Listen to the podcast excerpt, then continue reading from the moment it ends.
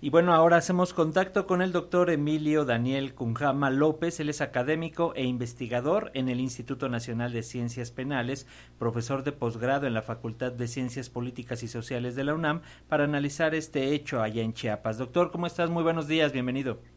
¿Qué tal? Buenos días, ¿cómo están Alexa, Francisco? ¿Cómo están? Buenos días, un saludo a todos el auditorio. Muchas gracias por tomar esta llamada, doctor.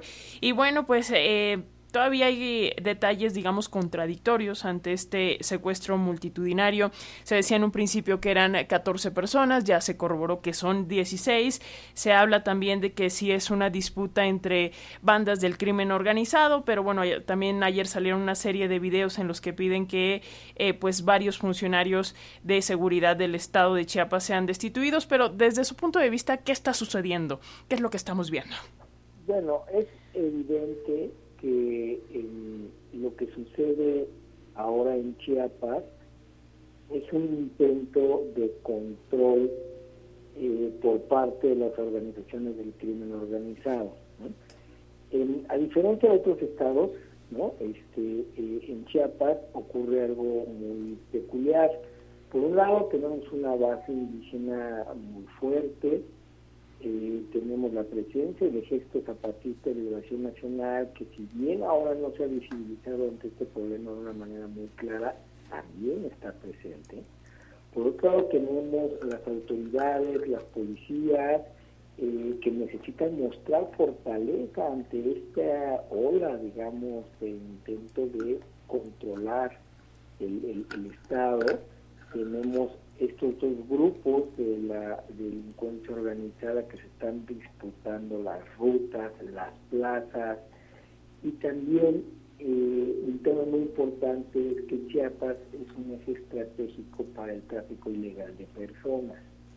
Pues son un montón de componentes que están presentes que no podemos dejar de, eh, de visibilizar para poder entender lo que está ocurriendo en Chiapas. Claramente, se está tratando de dominar por un grupo la delincuencia organizada el estado de Chiapas. Hay algunos municipios en donde ya hay una fuerte presencia.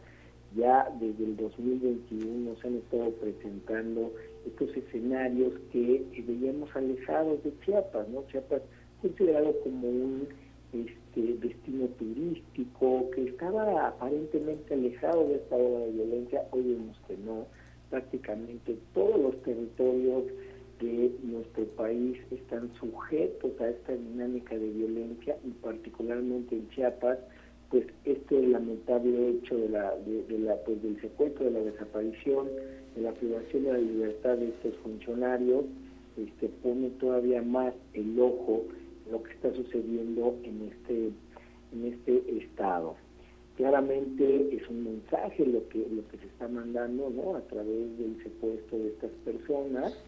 Este es un es, un, es un mensaje a las autoridades pero también es un mensaje a, a, los otros este, organizaciones criminales no entonces esto es un escenario que ya ha pasado en nuestros otros estados no o sea recordemos el tema de Guanajuato no que también Guanajuato había sido uno de los lugares pues más tranquilos que había tenido y bueno en los recientes años hemos visto que es uno de los de, los espacios en donde más índices de homicidio doloso se han registrado derivado de esta lucha entre cárteles, ¿no?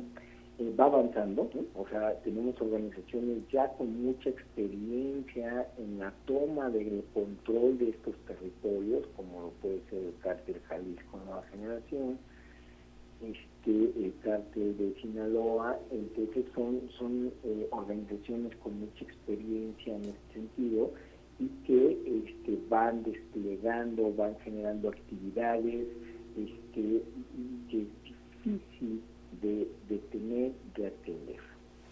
Ahora bien, lo que necesitamos es mirar que tanto la Guardia Nacional, el Ejército, y las policías locales, estatales y municipales pues muestren la fortaleza que se necesita para poder este contener y repeler esta avanzada de violencia que se tiene en Chiapas, ¿no? La geografía de Chiapas también es, un punto muy para el tema táctico de, de, enfrenta entre las organizaciones, ¿no? Este, eh, eh, la selva, la, la frontera, eh, que, que, igual amerita un montón de retos, ¿no? La comunidad indígena, ¿no? Que ha sido desplazada, están siendo extorsionados. Entonces es un panorama complicado que se visibiliza en Chiapas y que necesitamos mirar la fortaleza del gobierno estatal, pero también del gobierno federal.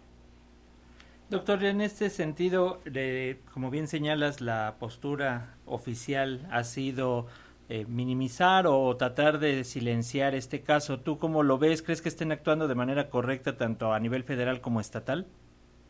Eh, yo, creo que necesitan tomarse estos, eh, estos hechos con bastante precaución, pero también con, con, con, bastante prontitud. O sea, se necesita actuar de una manera contundente y de una manera mucho más eficaz porque Chiapas está siendo tomado. ¿Sí me explico? Este, y em, hay otros actores allá, eh, conflictos internos que tiene, que tiene Chiapas, y que puede desencadenar una hora de violencia muy atroz, como en otros estados, o incluso peor, ¿no? La población indígena que, que, pues, que históricamente ha sido vulnerada, pues ahora se presenta ante esta nueva amenaza que es el crimen organizado, ¿no?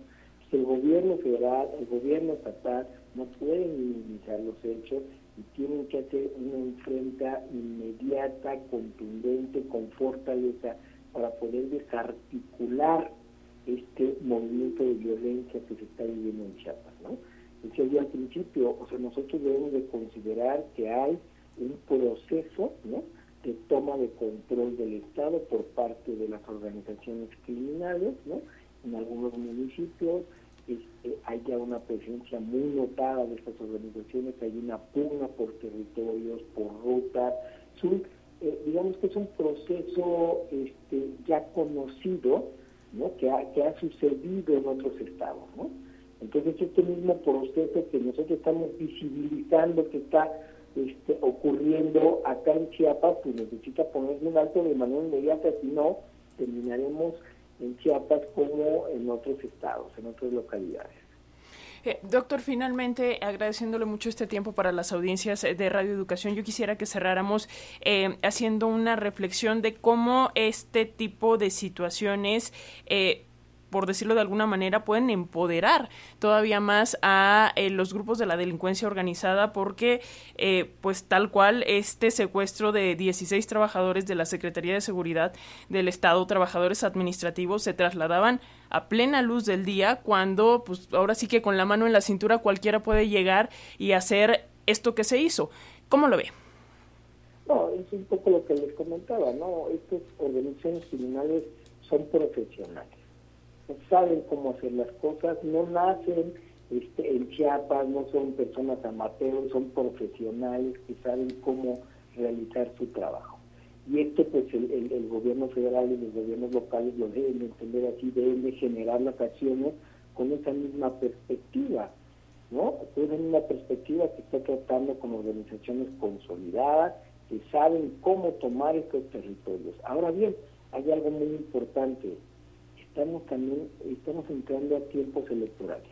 Y eso es un punto también muy importante. Los gobiernos locales, el gobierno estatal tiene que blindarse ante la típica también actividad de las organizaciones criminales que intenta penetrar a los gobiernos para poder, pues obviamente, generar algunos beneficios a su favor y que se convierta esto en un en un híbrido entre un narcoestado, entre un financiamiento de campañas por parte de estas organizaciones criminales, que tiene que blindar para que esto no ocurra. Sí, sin duda hay que estar pendientes y como bien señalas, tiempos electorales, doctor, vamos a estar viendo de aquí para el Real más cuestiones como estas. Como siempre, te agradecemos eh, tu tiempo para las audiencias de Radio Educación y nos mantenemos en comunicación.